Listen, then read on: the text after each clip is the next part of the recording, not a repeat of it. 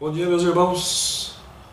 Uh, certa vez eu ouvi de um pregador respondendo, uh, provavelmente é uma uh, frase né, que a gente ouve muito por aí, né, que é só Deus pode me julgar. Ele dizendo, ok, tipo, só Deus pode me julgar, mas isso não te assusta, né, isso não te faz temer. muitas pessoas usam essa expressão de uma maneira equivocada, né?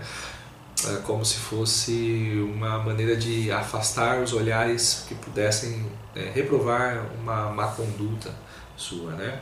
Mas quando nós olhamos para a Bíblia, nós vemos, vemos alguns ensinamentos com relação a julgamentos, né? É, para julgar todas as coisas e entender o que é bom.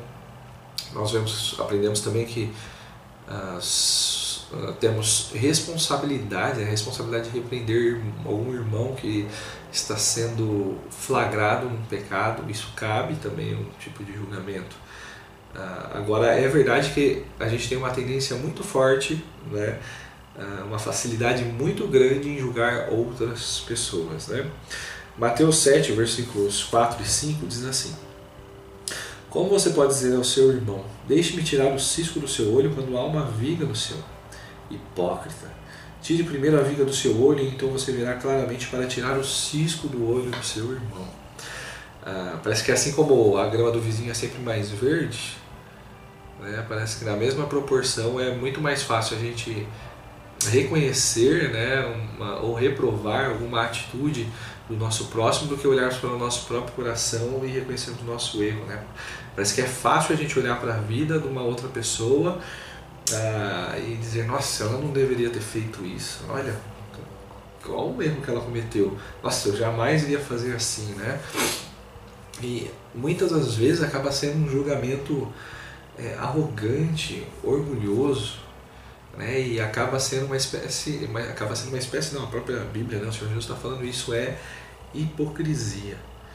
Ah, Jesus está nos lembrando né? E qual é o nosso verdadeiro papel, né? E qual é a nossa verdadeira condição, como devemos lidar com esse tipo de situação.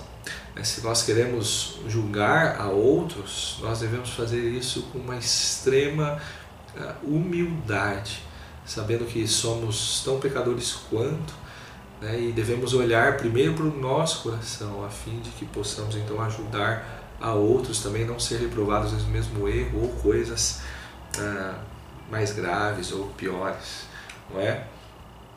A realidade é quando nós estamos ah, diante da cruz, ah, o chão é plano, né?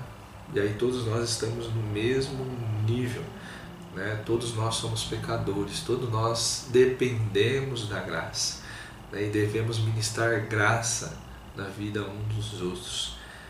Ah, que Deus é, nos ajude né, a vencermos a tentação de buscarmos um perfeccionismo, muitas vezes na vida do próximo, né, mas mantendo o seu coração à parte, como se aquilo também não lhe coubesse ou não fosse necessário. Né, mas da mesma forma que o padrão de perfeição é exigido para a vida do seu próximo, né, reconhecermos que também temos esse mesmo padrão exigido para nós. Né, e aí então dependermos exclusivamente da graça de Cristo.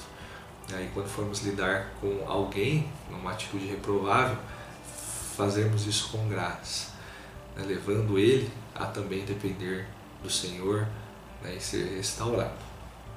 Deus te abençoe nesse dia, meu irmão.